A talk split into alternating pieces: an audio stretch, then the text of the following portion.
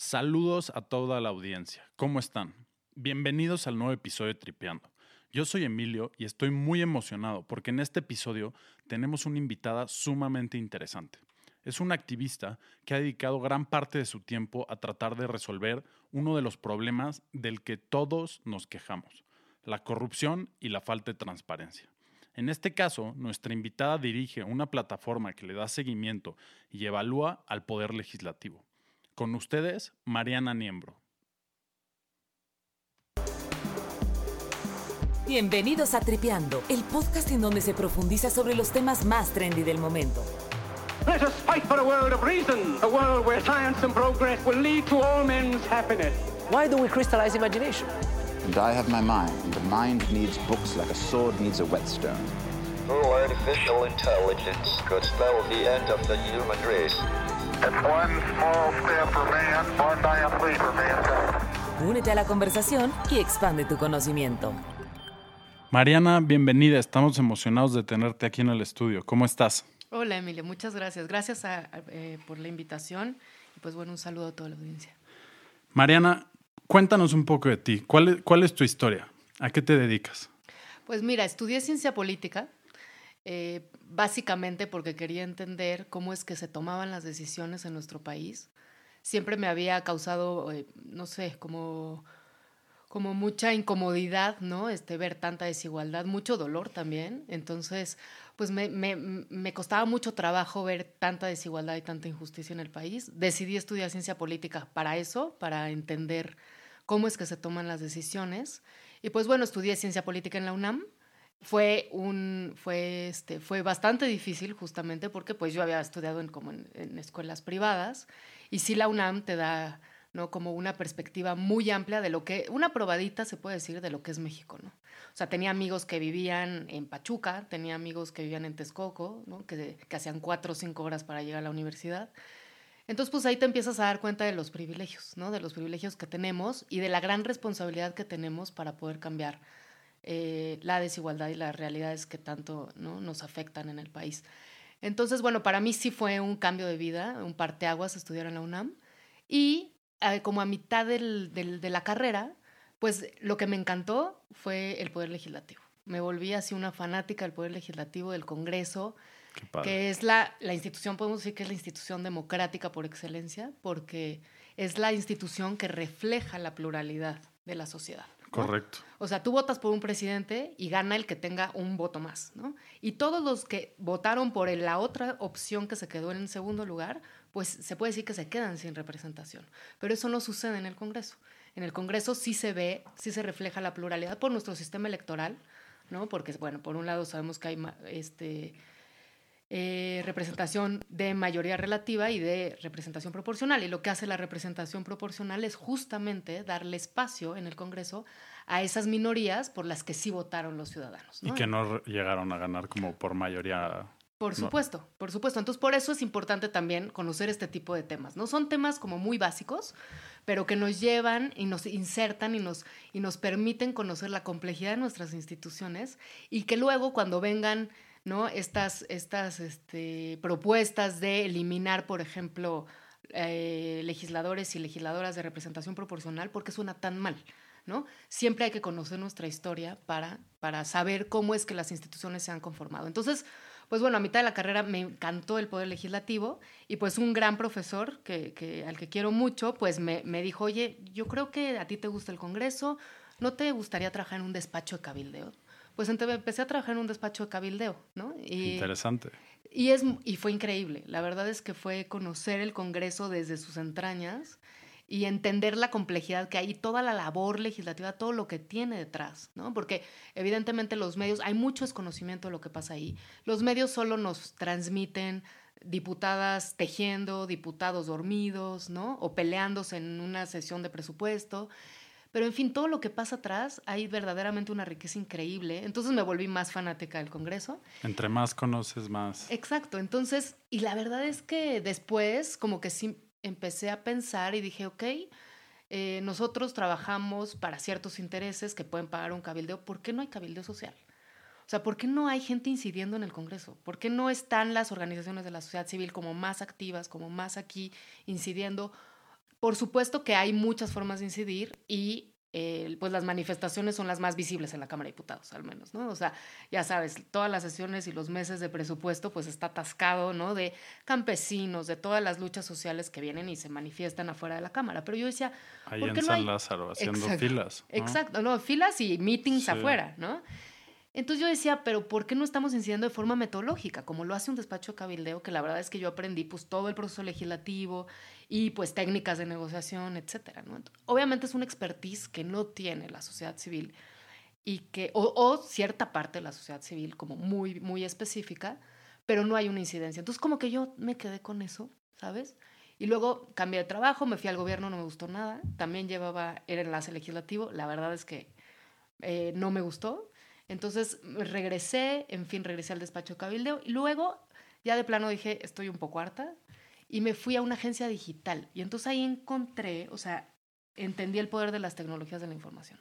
Correcto. O sea, ahí es cuando dije, tenemos que hacer una plataforma, algo que active a la ciudadanía. No sabemos cómo ejercer nuestra ciudadanía. Y de aquí surge tu idea. Y de aquí surge Borde, en realidad es una idea obviamente colectiva. Teníamos un colectivo ahí muy simpático de, de- Era muy chistoso porque éramos de muchas carreras, de diferentes edades. Y entonces ahí empezamos como a, ¿no? Era como una suerte de, grupo de catarsis, ¿no? Así de, de contarnos la, la tragedia política que vivíamos en ese entonces. Y pues la verdad es que sí surgió esta idea de, de hacer esta plataforma, de hacer exigibles, o sea, de poder, la ciudadanía pueda dar seguimiento a qué hacen sus, sus diputadas y sus diputados, este, y un poco viendo también con miras a la reelección, ¿no? Porque pues ya se estaba discutiendo justamente la reforma política, ya se ha discutido, ya se había este, dicho que iba a ser vigente la reelección y creemos ¿En qué año fue esto, Mariana? Mira, esto es 2012, o sea, justamente gana, gana la administración Enrique Peña Nieto cuando nosotros decidimos hacer allá algo, ¿no? Dijimos, y yo sí los veía venir, o sea, creímos que si el Congreso dividido a partir de 97, que es el primer Congreso dividido con, con, con Ernesto Cedillo, o sea, el Congreso sí empezó a ganar ciertas facultades que sí, que, que, que son inherentes al Poder Legislativo, porque no las tenía por todo el... la- o el sea, contexto que el se contexto daba del partido único y todo por esto. supuesto, ¿no? ¿no? Por supuesto. Entonces eso hacía que no tuviéramos pues un montón de facultades, estuvieran ahí, porque sí es cierto que había discusión, sí es cierto que obviamente el presidente era el eje articulador, pero en realidad sí pasaban cosas en el Congreso, pero dentro del partido único, ¿no? Entonces, pues no era como muy transparente ni muy visible, ¿no? Pero lo que pasa después del gobierno dividido es que se el Congreso empieza a, eh, a ganar ciertas facultades, a recuperar sus facultades. Y lo que vimos con Peña era una hipótesis, fue esto se va a perder. Y pues sí, en realidad sí, este, si tú recuerdas, eh, lo primero que hace Peña Nieto con el Congreso es hacer el Pacto por México. Que Correcto. no significa más que poner, sub, o sea, poner encima del Congreso otra superestructura que tomara decisiones por afuera del Congreso, ¿no? Y que influyera en el O sea, en cierto sentido ponían la agenda de este pacto y se traducía lo que pasaba en las cámaras. Exacto, pero por ejemplo, digo, está todo documentado, pero esa, esa legislatura no legislaba nada hasta que llegara la iniciativa del presidente, por ejemplo. ¿no? O sea, en materia de ley federal de telecomunicación me acuerdo perfecto que estábamos siguiendo la comisión de la ley de, radio y televisión y dije, di- el presidente decía, no vamos a legislar hasta que llegue la del presidente cuando ya todos los partidos tenían iniciativas. En fin, sí se fueron perdiendo y, y las comisiones se fueron desgastando. Entonces, cuando empe- empezamos a pensar borde, dijimos, ¿cómo vamos a acercar a la ciudadanía a temas que sí son muy complicados, que son muy jurídicos, que no están en un lenguaje ciudadano? Obviamente, también por ciertas cosas, ¿no? O sea, creo que sí la democratización en el lenguaje y esto no había, co- como que no se había iniciado tanto. Entonces, lo que hicimos fue una plataforma y centrarnos en los perfiles de los legisladores. Si bien pensábamos que, pues como que, el- que la carnita del trabajo legislativo está en las comisiones, sabíamos que se iban a perder muchas de estas facultades y decidimos hacerlo por los perfiles. Porque tú en realidad, es más, hasta la fecha han mejorado mucho las páginas del Congreso, pero tú quieres buscar quién, eh, información sobre, sobre quién votaste y quién es el que te representa y tienes que dar 10 clics al menos, ¿no? Correcto. O sea, sí. antes en la Cámara de Diputados, te juro que no existía, o sea, ahorita ya al menos dicen qué comisiones está. Antes lo único que te decía era en qué edificio y cuál era su número de fax, ¿sabes? Sí, O sea, es estamos años difícil luz. acceso a, a toda la información que, hay de- que sale de ahí. Exacto, entonces dijimos, ¿por qué no hacemos una plataforma en donde venga hasta la carita del hombre y con todo lo que ha hecho? O sea, su trayectoria política, saber si es ahorita del PRD o de Morena. Bueno, pues ¿qué crees? Que antes fue del PRI, del PAN, del PRD, de Morena. O sea, Para que tengan el historial completo. Por supuesto. O sea, yo creemos que una de las grandes faltas que tiene la ciudadanía en materia de cultura política es emitir un voto desinformado. Y Correcto. un voto por prejuicio, por miedo, por lo que quieras. Pero nadie tiene la información precisa porque tampoco existe. Lo que tienes que hacer es googlear, ¿no? Y entonces, bueno, y tú ya ves quiénes son ¿no? los candidatos que te- por los que puedes votar y googleas. Sí. Pero la verdad es que no hay un sitio en donde te diga, bueno, pues ¿qué crees? Que este primero fue del PRI, luego del PAN, luego del PRD, luego de Morena, así. Entonces Borde nace con ese objetivo. Borde nace con ese objetivo y pues uno, digo, siempre aprendes de tus errores, ¿no? Entonces pensábamos que hacer una plataforma de este estilo iba a hacer que llegaran toda la ciudadanía a participar y pues no, tampoco sucede. La verdad es que la gente pues es muy apática, hay mucha desafección a la política, pero en realidad pues nuestra audiencia mayoritaria no eran los, la ciudadanía, sino los, las- los propios legisladores y legisladoras. Entonces, Interesante. eso es súper interesante. Ahí nos dimos cuenta del gran poder de estas cosas y que el gran poder está en, no solo por supuesto que no hay que abandonar la idea ciudadana, ¿no? Porque, o sea, ese es nuestro gran objetivo, pero el otro objetivo es cambiar incentivos. O sea, si tú cambias incentivos en la clase política, ¿no? Este, con todas estas cosas de tecnología, Es que hay que usarlas. por supuesto, sí, em, o sea, de, de por sí las usan, ¿no? O sea, quienes ya entraron, entraron, pero entraron mal. Entraron comprando bots, este, no respetando la comunicación bidireccional, no entendiendo la gran oportunidad que te dan las, las, las redes sociales, por ejemplo, para comunicarte con tu gente, ¿no? En- entraron mal, entraron con bots, entraron con campañas, ¿no? Este, súper agresivas, eh, no atendiendo a la comunicación bidireccional, todo es como un, o sea, entendiendo que es como un medio tradicional, ¿no? En donde hay De arriba hacia de abajo. arriba hacia y- abajo y no hay otra comunicación. Entonces, quienes lo hacen bien, pues se van diferenciando, ¿no? O sea, no es lo mismo una Tatiana Cloutier a, no sé, a alguien más que le lleven su red. Luego, luego te das cuenta cuando, cuando le llevan la red a, a un político, ¿no? Siempre. Entonces, pues entraron mal, pues. Pero entonces, como este tipo de cosas sí te pueden ayudar a quien lo hace bien, pues, que, o sea, que sí se le reconozca, ¿no? También es cierto que a quien lo hace bien tiene muy buenos asesores, ¿no? Hace bien las cosas, entiende los temas, se involucra. Entonces, empezamos a entender esto de si creamos incentivos, ¿no? Para, estas, para estos personajes, pues tal vez vayas empujando un efecto dominó. Esa es como nuestra idea, ¿no? Y pues la verdad es que sí empezó a funcionar. O sea, muchos eh, nos- no, no dejaba de sonar el teléfono en borde de cómo es que nos califican, quiero entender. Y, ¿no? y justo a eso me quería meter. Ustedes hacen evaluaciones, ¿no? De, Pues mira, sí, o sea, también hemos, hemos como combinado lo que es una suerte de evaluación de primeros indicadores para poner un, un piso firme entre quienes de verdad no trabajan y quienes sí hacen algo en el Congreso. Es muy difícil eh, decir quién es el mejor del legislador, porque es una tarea titánica, tiene un montón de, de perspectivas, ¿sabes? O sea, por un lado es su labor es representar, representar a su distrito, pero también representar a la nación, ¿no? Porque forma parte de- del Congreso de la Unión. Pero por otro lado, pues es legislar, ¿no? Eh, entonces, pues se vuelve una tarea de medir como, o sea, es, muy complicado.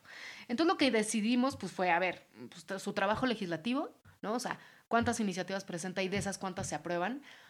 Eh, obviamente al, al principio de Borde quisimos como analizar cada iniciativa, es imposible. es Es- muchísimo. Es muchísimo trabajo, es imposible. Lo que sí queremos ir, ir, este, lo que hace, o sea, el borde score es como un Lego, ¿no? O sea, y lo que queremos es que se vayan sumando más cosas, más cosas, más cosas.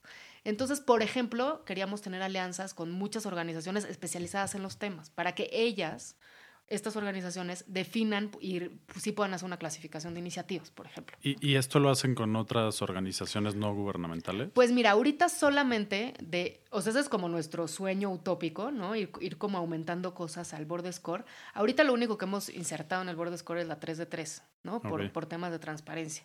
Pero sí, para ser un poco más eh, un poco más serio y con más contenido la parte del trabajo legislativo, sí creo que ah, sería muy interesante abrir este, estas alianzas con, con organizaciones en la materia para que nos vayan diciendo verdaderamente qué se está legislando, cuál es la calidad de las cosas que están legislando. ¿no? Porque eso es súper importante. Correcto. Es súper importante. Entonces, parte de, regresando al board score, parte de la, del score es el trabajo legislativo, que son las iniciativas que se le hayan aprobado, porque tenemos legisladores que, que cada sesión presentan dos, tres iniciativas, pero les vale, ni las conocen y les vale, ¿no? O sea, su proceso legislativo, o sea... O se las dio labor. alguien más, Se ¿no? las dio a alguien más, ya sabes. Entonces, o sea, nosotros obviamente creemos que si él cree en sus propuestas, pues va a estar atento a el trabajo en comisiones, a cabildear bien, a estar atrás de su propuesta, a abrir espacios de discusión, etcétera, ¿no? Sí, de acuerdo. Entonces, bueno, pues ahí obviamente se nos caen muchos,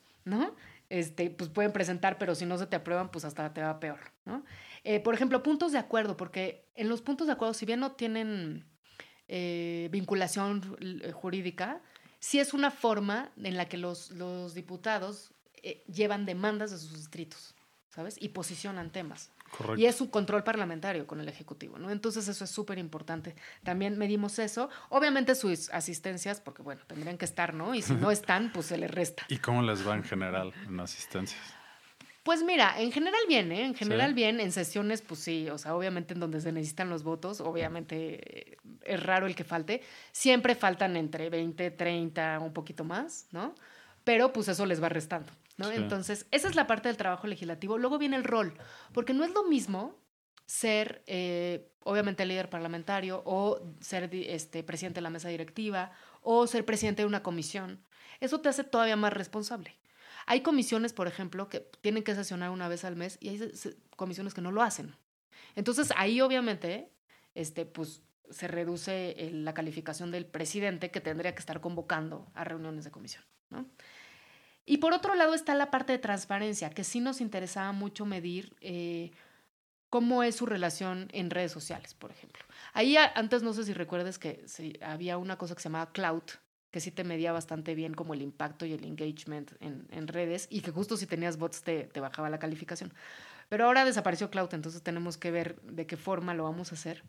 Eh, ahí también puedes encontrar como las noticias, el feed de noticias de Google de tu legislador, legisladora, y viene el 3 de 3, ¿no? Nos parece importante sí ponerles una calificación de, oye, ellos sí están atendiendo demandas ciudadanas, ¿no? Sí tienen al menos, pues, el, el- el, eh, las ganas de querer tener cierto nivel de apertura, ¿no? Y entonces esto se llama el board score, pero como te digo, pues se, va, se van añadiendo muchas cosas. Una parte bien interesante del board score es la parte de las votaciones. Ok. Porque decidimos sacar del board score esta calificación que le llamamos como índice de representatividad. Eh, y hicimos una cosa que se llama la plataforma de articulación ciudadana, ¿no? Eh, esto es básicamente que tú votes lo que votaron tus legisladores, ¿no? Esto sí sirve, lo que queremos es que se confronte la ciudadanía, ¿no? O sea, tú votaste por Morena, ¿no? En mi caso, voté por Morena porque eh, iban a mandar al ejército en seis meses al, ¿no? a sus cuarteles y nos aprobaron una Guardia Nacional. ¿no? Entonces, lo que funciona aquí es, o sea, está el, no sé, podemos tener el pack de la Guardia Nacional, ¿no? Yo voto lo que votaron mis legisladores como yo hubiera votado. O sea, si yo fuera diputada, Mariana, ¿cómo votarías la Guardia Nacional? Pues en contra, ¿no? Entonces ahí me sale, por ejemplo, quién me representa y quién no. O sea, quiénes votaron en, en contra de la Guardia Nacional, quiénes votaron a favor y te sale todo el mapa ¿no? de, de- de México para que veas cómo fueron las votaciones de acuerdo a los estados, sale diputados y senado. Entonces, esto es, eh, para nosotros se llama el índice de representatividad. Está padrísimo O sea, la idea. ellos pueden tener mayoría, pero ¿qué crees? Que van en contra del voto de los que les dimos nuestro voto. O sea, que te permite ver si está siendo verdaderamente representado o no.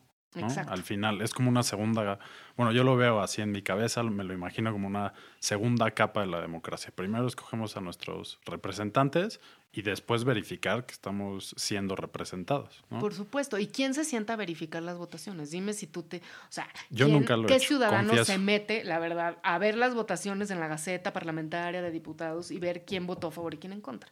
¿No? Entonces, lo que nosotros hacemos es como acercar esta tecnología a la ciudadanía digital, al menos, para que sí se vaya involucrando en estos temas, ¿no? Y para que de forma más, eh, este, no sé, de forma más fácil puedas tener acceso a esta información y que también esa información pues sí afecte o no la calificación del representante, ¿no? De acuerdo. Entonces, tú puedes es, tener increíble, o sea, tener tus iniciativas aprobadas, lo que sea, pero ¿qué crees? Que estás en contra de tu electorado. Entonces, sí necesitamos decirles, ¿no? Esa es la forma en la que nosotros hemos visto. Mira, nos han criticado por muchos lados, ¿no? O sea, que es ineficiente la fórmula, que no se puede medir el desempeño, que estamos este, combinando como, no sé, un factor como medio académico con activismo, en fin. Mira, hay muchas fórmulas, esa es la nuestra, pues, esta es la que a nosotros nos, nos, como que nos ha venido mejor, ¿no? A partir de, pues, ya los ocho años que lleva Borde construyendo y viendo y modificando nuestro score. Eh, sí nos parece que, pues por supuesto que tiene un, un, factor de activismo porque no somos academia, ¿no? O sea, no somos un think tank, ¿no? Si hacemos más activismo, entonces, pues es un, es, es, y, y es una apuesta más, ¿no? De las muchas otras que pueden existir. Ahorita eh, estamos trabajando muy de cerca, sí, con el Congreso para abrir los datos, ¿no? Parte de nuestro problema en el Board Score es que obviamente tenemos que scrapear datos y es demasiado caro. Entonces, por ejemplo, ahorita el Board Score de esta legislatura lo estamos apenas preparando. Y lo que nos ha pasado es que nos han hackeado. Entonces, o sea. Ah, ¿en serio? Sí, o sea, el, la última vez que, que, expusimos el Board Score en el Senado, hacia la media hora ya no teníamos página. ¿No? Ya nos habían. Se las se, tiran. O sea, se habían metido al servidor, cambia, o sea, habían cambiado bases de datos, todo. Fatal. O sea, fatal. Entonces, pues también es que. Y es muy caro, ¿no? Entonces, de pronto fue así como el trabajo de tres años tirado en media hora, ¿no? Entonces, pues sí, digo, también somos eh, sociedad civil, ¿no? Pues ya sabes, los recursos son escasos, entonces pues sí tenemos que ir mejorando mucho también este, ¿no? La materia de seguridad, etcétera. Ahorita no hemos salido con el score de esta legislatura. Va a ser bien interesante porque no sabes los datos que nos da el board score, ¿no? O sea, por ejemplo, el board score de la legislatura pasada, del, del último, de la última legislatura de Peña, por ejemplo, nos dio un dato bien interesante que era eh, las mujeres, los, las, los diez primeros lugares eran mujeres, ¿no? Este, eran mujeres y pues no tenían cargos, o sea, eran las, que, las mujeres las que menos cargos tenían, pero eran las más eficientes, ¿no? Y por ejemplo, eh, los, que, los, los, los, los senadores y, bueno, los representantes que tenían, los representantes que tenían, este, que ocupaban los primeros 10 lugares, eran los partidos en general peor calificados. ¿no? También, por ejemplo, tenemos este índice de, lo de las iniciativas nos lo han, nos lo han este, criticado mucho, porque obviamente si tú en tu fórmula, o sea, nos han, nos han, dicho que incentivamos que se presenten muchas iniciativas, pero también hay como un factor de, de castigo a, a, aquellos partidos que presentan más. ¿no? Okay. Entonces, de forma global... ¿Y por qué es esto? Pues, pues porque justamente para que no sea un incentivo. Porque si obviamente tú dices, yo voy a calificar quién presenta más iniciativas y quién se aprueba quién se les aprueba más, tal vez si se les aprueba más se les hace así como, ay, bueno, voy a perseguir dos, pero seguirían presentando. Entonces eso les, les califica mal, ¿no? Sí es cierto que tenemos un problema en el, en el tema de iniciativas. O sea, las comisiones no tienen las capacidades. Además de que si podemos hablar de que las comisiones no tienen servicio profesional de carrera, ¿no? No hay gente uh -huh. especializada. Pero no les da la vida para este, revisar tantas, tantas iniciativas, ¿no? Entonces yo creo que sí tendríamos que empezar a pensar, digo, la idea del Board Score es que nos dé justamente estos datos para pensar en qué mecanismos y qué, qué, necesitamos cambiar en el diseño institucional del Congreso para hacer un Congreso más eficiente. ¿no? ¿Y, ¿Y, tienen una idea en mente de cómo les gustaría que se viera el Congreso? O sea, algún país que sea un ejemplo a seguir, este, en algún lugar que lo estén haciendo bien o que estén haciendo un camino hacia a ese Congreso que nos gustaría ver a nosotros. Pues mira, eh, en primera instancia, a mí, me, o sea, nos gustaría ver un Congreso fuerte, un Congreso que sí le hace eh, labor de control al, al Ejecutivo y al, y, al, Judicial, ¿no? Eh, tenemos un Congreso que siempre pues, va muy acompañando al presidente, ¿no? O sea, ahorita pues tenemos una mayoría aplastante, eh, Peña Nieto tuvo una mayoría pues construida con sus alianzas, ¿no? pero la verdad es que no es un Congreso que asuma sus facultades de contrapeso al Ejecutivo. ¿No? O sea, lo que tendrían que estar haciendo las comisiones es haciendo marcaje personal al cómo se ejerce la política pública y el presupuesto en su materia. Eso no lo vemos. ¿no? No vemos comisiones fuertes. Y para mí, una de las funciones primordiales de la Cámara de Diputados, por ejemplo, es evidentemente el presupuesto. ¿no? O sea, Totalmente de acuerdo. Imagínate que tengamos una comisión de presupuesto como la de Estados Unidos. O sea, que tengamos un consejo fiscal. Que tengamos, o sea, tenemos el Centro de las Finanzas Públicas que la verdad es que todos estos centros y toda la Cámara en general ha sido repartida por cuotas políticas, ¿no? De, en, toda, en toda su historia. Entonces, imagínate que tengamos un consejo fiscal, ¿no? o sea, un consejo que sí siga toda la materia económica, que tengamos en nuestras manos verdaderamente la definición del presupuesto, porque el presupuesto no lo define la Cámara de Diputados. O sea, Lo se- aprueba. cl- claro, ¿no? lo O sea, aprueba, pero pues obviamente viene, o sea, y es un es un, problema es un cambiar trabajo las partidas. muy cañón de No, crear el presupuesto. Por supuesto, pero lo crea la, la Secretaría de Hacienda. Correcto. Ahora, si nos vamos tiempo atrás, al inicio del Parlamento británico, o sea, el Parlamento nace con el poder de la bolsa. Ellos definían y ellos le decían al rey, o sea, cómo iba a estar el reparto de dinero, pero ellos lo decidían, ¿no? Y entonces aquí sí tenemos una suerte, ¿no? Como de, o sea, de cambio de estafeta, ¿no? O sea, porque quien arma el presupuesto, por supuesto es Hacienda, porque es la propuesta, ellos necesitan, ¿no? Para... Ellos para, tienen los este, datos, por saben cómo, supuesto. cuánto vamos a ingresar, cuánto vamos Pero a... eso lo tendría que tener la Cámara de Diputados. O sea, eso es a lo que voy. O sea, eso sería un consejo fiscal. Ok, El consejo fiscal tendría que estar, o sea, la Cámara de Diputados tiene que tener este organismo eh, que sí le permita tener ese conocimiento presupuestario y de finanza pública, ¿no? para, Para, que, cuando venga, por supuesto, cuando venga la Secretaría de Hacienda, pues por eso existieron los moches en algún tiempo. Porque sabían que era el dinero que iba a permitir que les podían repartir a los diputados y a las diputadas para poder aprobar su, su, su, su presupuesto, ¿no? A mí, ¿qué me encantaría? Tener un Congreso fuerte, servicio profesional de carrera, que tengamos verdaderamente comisiones que hagan su labor. eh, y esto fortalecería muchísimo. Y no importa quién llegue a la Cámara de Diputados. O sea, tendemos mucho a pensar que, por ejemplo, recuerdo que empezando esta legislatura salió una nota de sin embargo que decía, no recuerdo el, el- el porcentaje, pero era altísimo. O sea, como el 60% no tienen licenciatura.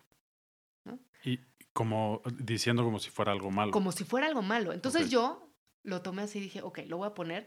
Hice una encuesta en mi Twitter y el 70% estaba enojado. No puede ser, no puede ser que no tengan estudios, ta, ta, ta. En un país tan desigual como México, ¿no? Entonces, el Congreso hay que entender que su labor es representar, no es, tiene que ser meritocrático, como otras instancias, otras instancias que sí te piden requisitos, que sí tienes que tener cierto expertise, ¿no? Para entrar a, a- a- a instituciones en donde se toman decisiones económicas, etcétera. O sea, la labor del Congreso es otra. Y ahí voy a la- al- justo a la ausencia de ciudadanía. De acuerdo. Es sea, otro tema sí. súper interesante. No sabemos, no sabemos qué hacen los legisladores. O sea, si preguntamos, alguna vez hicimos una encuesta en la calle y era de, oiga, ¿y a quién cree el espacio público? ¿Qué es el espacio público? Ni idea qué era el espacio público. Ok, ¿y de, y de quién, quién es el encargado del espacio público? No, pues el presidente, ¿no? O sea, de verdad tenemos un desconocimiento absoluto de cuáles son los niveles de gobierno, cuáles son las diferentes instancias y cuáles son sus facultades. Y, ¿no? y yo agregaría a eso quiénes son sus representantes. Yo creo que la gran mayoría de la gente no sabe ni quién es su diputado, ni quién es su presidente municipal o alcalde. Este, yo creo que ahí hay un problema que para mí es súper grave. Sí, definitivamente. Y te voy a decir, digo, por supuesto que yo he reflexionado mucho este tema de la ciudadanía y por supuesto que eh, en un país tan desigual y con tanta pobreza y tantas necesidades, por supuesto no les podemos pedir ¿no? a muchas personas que ejerzan su ciudadanía, porque eso es tiempo, ¿eh? O sea, obviamente sí tienes que eh, sacrificar tiempo de ocio, ¿no? Para poder estar, este, para poder estar participando. Pero por eso justamente nace Borde. Y esa es otra de las críticas que nos han hecho, porque pues la brecha digital es muy, muy grande. Pero cuando empezó Borde, revisamos las cifras de Facebook. Y en 2012 teníamos, Facebook tenía en México 50 millones de usuarios. Ahora tiene 70, ¿no? En- entonces, pues ahí es en donde dices, bueno, 50 millones de usuarios, pues Peña, Nieto ganó con 16 millones. O sea, imagínate, ahí está la audiencia, la audiencia que además va a tomar decisiones que van a votar, que son los chavos, ¿no? Entonces, ¿cómo es que obviamente este, utilizas las tecnologías para así llegarle a esa gente y que ahora de verdad se comprometan, ¿no? A cinco minutos de su tiempo en Facebook, ¿me entiendes? O sea, sí dedicárselo a cosas políticas. De ¿no? acuerdo. Y entender, es que es verdaderamente entender, ¿no? O sea, nos han, obviamente, este, digo, somos muy ignorantes en la materia, y entonces dices, no, es que la política, no, yo, no, la política yo no le entro, en la política no sé, no sé, no sé si a ti te tocó porque eres muy joven, pero, pero en las mesas así de, en la mesa no- de religión y política no se habla, y tú, ¿por qué no? Sí, yo quiero discutir ¿cómo mis que ideas. por qué? Por yo siempre he dicho eso. ¿Por qué no vamos a hablar de política en la mesa? Por supuesto, ¿no? Cada, Entonces, digo, cada quien tendrá sus puntos, no se tiene que convertir en pelea, pero sin duda cada quien tiene que expresar lo que siente, ¿no? Por supuesto, pero se convirtió en un tabú, ¿viste? O sea, sí es como, no, no puedes, de política no puedes hablar, ¿no? Al contrario, o sea, yo creo que, de hecho, ahora, bueno, pues tenemos, siempre hemos tenido en la, en la cabeza un proyecto que se llama Borde Escuela, pero sí queremos, o sea, eh, a- a- a dar clases de activismo a, chavitos y a chavitas, pero fíjate que nos dimos cuenta que a, la par de que si tú empiezas como a, generar pues esta, este interés, ¿no? En, en los jóvenes y en las jóvenes, o sea, también tiene que ser en la familia. Y nos pasa con gente muy chavita que ha trabajado en Borde. Mm, Ahorita Juliana, que, que nos lleva a redes y hace comunicación, dice, yo en Borde, la verdad es que eh, descubrí un mundo que no conocía y me encanta, y, ¿no? Pero voy a mi casa y me dicen que, que por qué hablo de esas cosas, ¿no? Es mucho sí es el núcleo familiar. O de sea, acuerdo, ¿no? totalmente de acuerdo. Y aquí en Tripeando nos, nos encanta hablar de tabús, pero sí, digo, creo que hay un trabajo importante que hacer ahí también, o sea, en la educación desde de las personas desde el núcleo familiar, totalmente de acuerdo. Y otra pregunta, Mariana, Dime. ¿cómo ves tú la tecnología siendo utilizada para todas estas cosas? Transparencia, este combate a la corrupción, información para los ciudadanos, educación. ¿Cómo ves que va a ser el cambio en, no sé, los próximos 5 o 10 años? Pues mira, yo creo que sí hay instituciones apostándole a la tecnología, y no solo instituciones, sino sociedad civil, ¿no? Una de las, de las cosas que más le preocupa a las instituciones y a la gente que está en las instituciones, y que es obviamente, estos temas pues han ido muy deprisa, ¿no? Entonces, y tú sabes que la burocracia y las instituciones pues son muy lentas a veces, ¿no?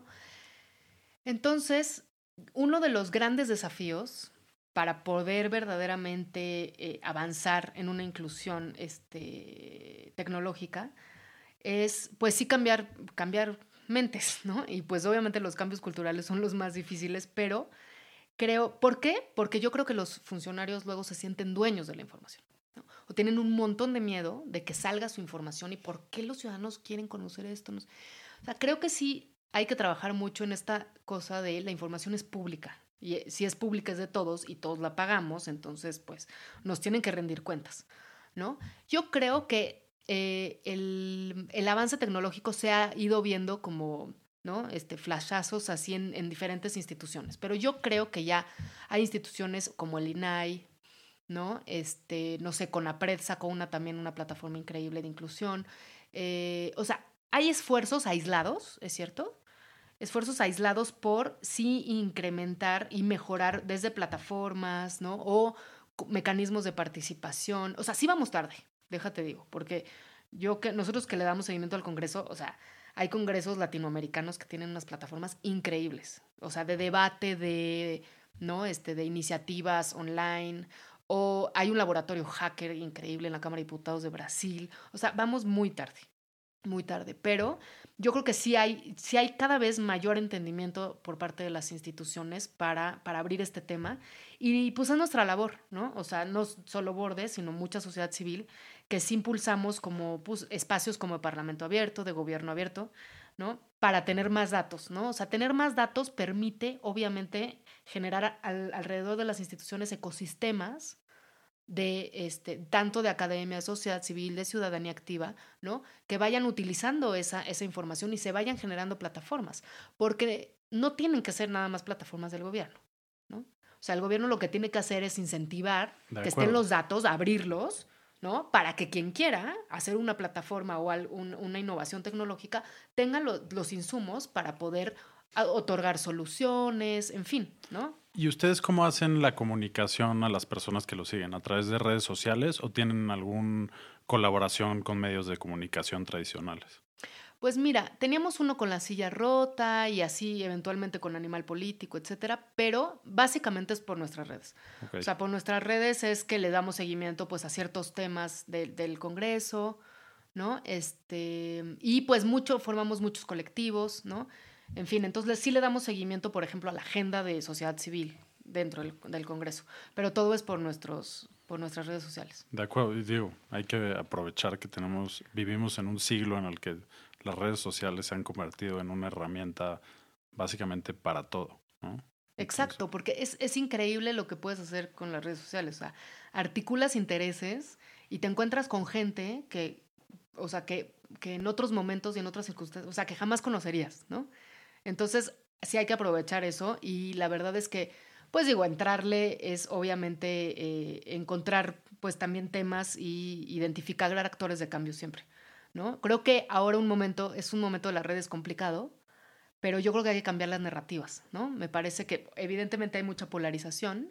Hasta yo misma le he bajado al Twitter muchísimo. En Twitter es impresionante, uno se mete a Twitter y siempre hay o los azules o los rojos. O, o sea, es muy difícil no encontrar que la discusión está totalmente matizada. Y eso se me hace también algo muy grave.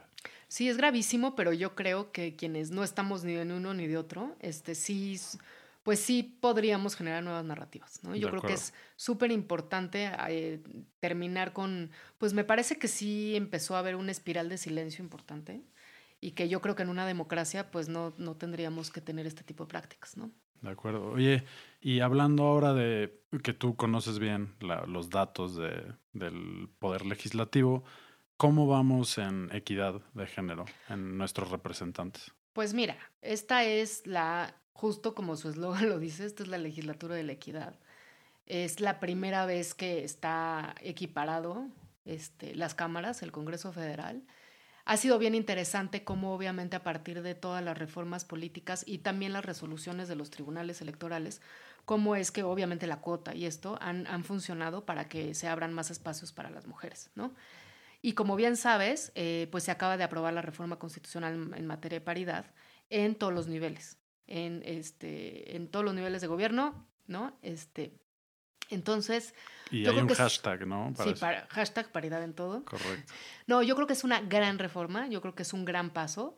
Obviamente hay un montón de discusión, que lleguen las que están preparadas, pero siempre, o sea, la, la, la forma de tú identificar un comentario sexista es volteándolo, ¿no? Es, ah, ¿y cuándo le hemos exigido a los hombres que...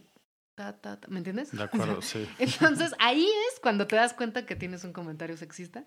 Entonces, bueno, yo creo que es fundamental abrir espacios. O sea, no es cierto que, que tú por ser mujer, por supuesto que hay historias así, ¿no? Hay historias de mujeres, ¿no? Que nunca la dejaron estudiar lo que quería, que, ¿no? Que, que dedicó su vida, ¿no? Este, a poder realizar su, su objetivo y lo logró.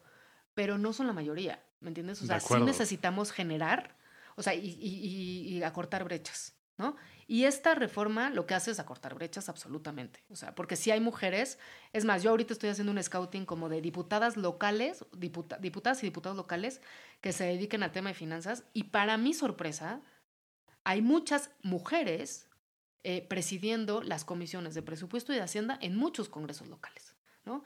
Entonces, sí es bien, o sea, sí es bien interesante cómo abriendo espacios, pues por supuesto que se llenan, ¿no? O sea, por supuesto que hay mujeres que sí cubren los perfiles. De acuerdo. Sí. Entonces, es una reforma constitucional muy importante. Ahora, lo importante, así como cualquier reforma constitucional, así como la reforma constitucional en materia de derechos humanos, así como eh, ¿no? el cambio en el sistema penal, o sea, lo, el gran reto es lo que sigue, ¿no? O sea, esta lucha no acaba aquí. Entonces, lo que viene son o, cómo vamos a implementar y cómo vamos a hacer realidad esa paridad, ¿no? Es fundamental porque yo creo que los- el tema de violencia contra la mujer no podemos permitir esto más. Entonces, pero sí es un cambio cultural, ¿no? Entonces, sí es una labor en la que tenemos que entrar todos. en quitarnos estas etiquetas, ¿no? Y tener este miedo a que, ¿no? O sea, pues trabajar muchas cosas de fondo, ¿no? De acuerdo, todo está en el fondo. O sea, al final lo que tiene que cambiar es la forma y, el fondo, ¿no? No, no solo la Por forma. supuesto, entonces, pues esa reforma es un gran avance, ¿no? Es una lucha de mujeres de todos los partidos, de todos los colores, de todas las edades, ¿no? Y de muchas mujeres que nos antecedieron, ¿no? Y que dieron su vida por esta, por esta lucha paritaria. Pero yo creo que el gran, gran reto va a venir eh, ahorita con cómo implementamos eso, ¿no? Y cómo eh, detenemos la violencia, porque puede ser que, ah, pues, entonces, o sea, no sabes los temas de violencia política en todos los partidos, es, es un problema transversal.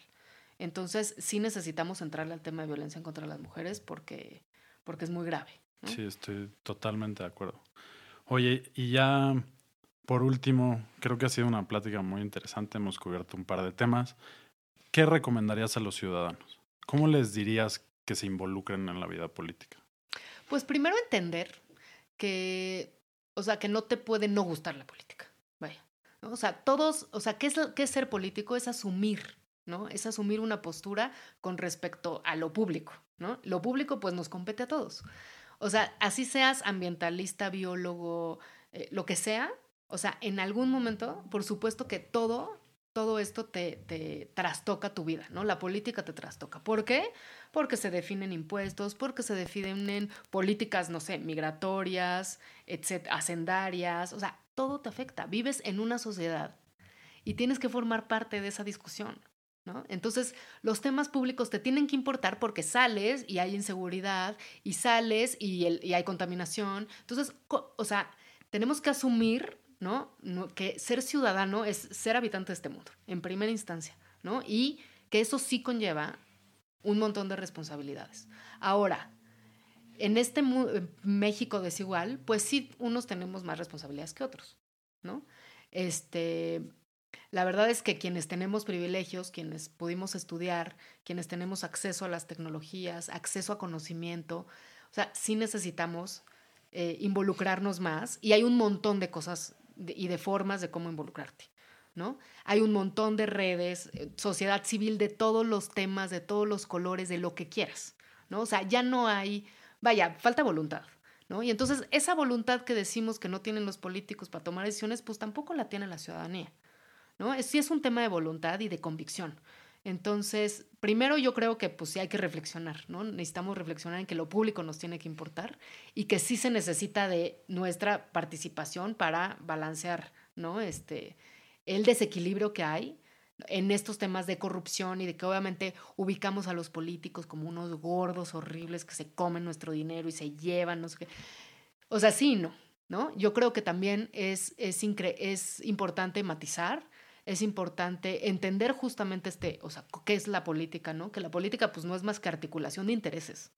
Pero la articulación de intereses tiene que ser para todos y para que sea para todos, pues todos tenemos que estar vigilando, ¿no? Entonces, si queremos que verdaderamente México cambie y los políticos cambien, pues los políticos no vinieron de Marte, ¿no?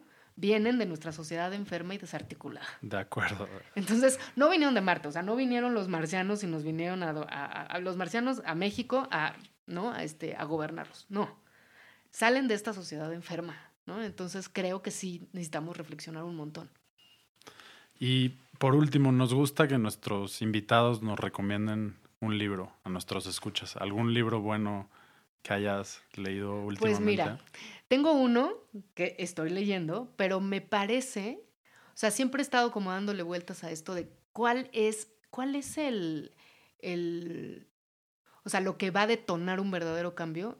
Y hay uno que se, híjole, pero se me fue el nombre de la, de la autora, qué mal, güey, ya me siento, me, me creo Peña, me siento Peña Nieto. Este, hay un libro que se llama Democracia Feminista. Ok. O sea, de verdad yo creo que el gran tema, el gran tema es asumir que somos iguales.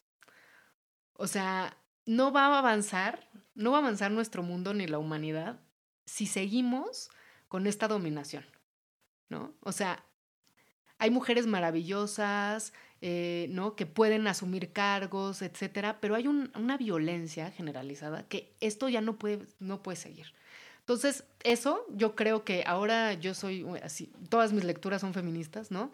Democracia feminista y sin duda a quienes de verdad este tema del feminismo les hace como, ¿no? Este, les saca ronchas y no lo entendemos porque la verdad es que, digo, yo llegué tarde al feminismo, pero, pero es, un, es una cosa como difícil de comprender, ¿no? con nuestras estructuras, ¿no? Este, patriarcales que tenemos en la cabeza, pero hay uno muy bonito que es así chiquito, chiquito, que lo pueden leer de verdad en, en una sentada, así en, después de cualquier cosa, este, que se llama Todos somos feministas, de, de una de una eh, activista nigeriana maravillosa que se llama Krismamanda Agatsi, ¿no? Agotzi, bueno, una, una, cosa así este, nigeriana muy extraña, pero se llama Todos debemos ser feministas. ¿no? Yo creo que eso de verdad es el fondo, o sea, de, de la empatía social. O sea, creo que lo que nos hace falta para activarnos como ciudadanos, para estar más involucrados, para... es empatía, ¿no? Y empatía ah, eh, con las mujeres me parece que es fundamental trabajar eso y trabajar diario ese tema para poder verdaderamente abrir los ojos. Ya una vez que eh, abres esos ojos, ¿no?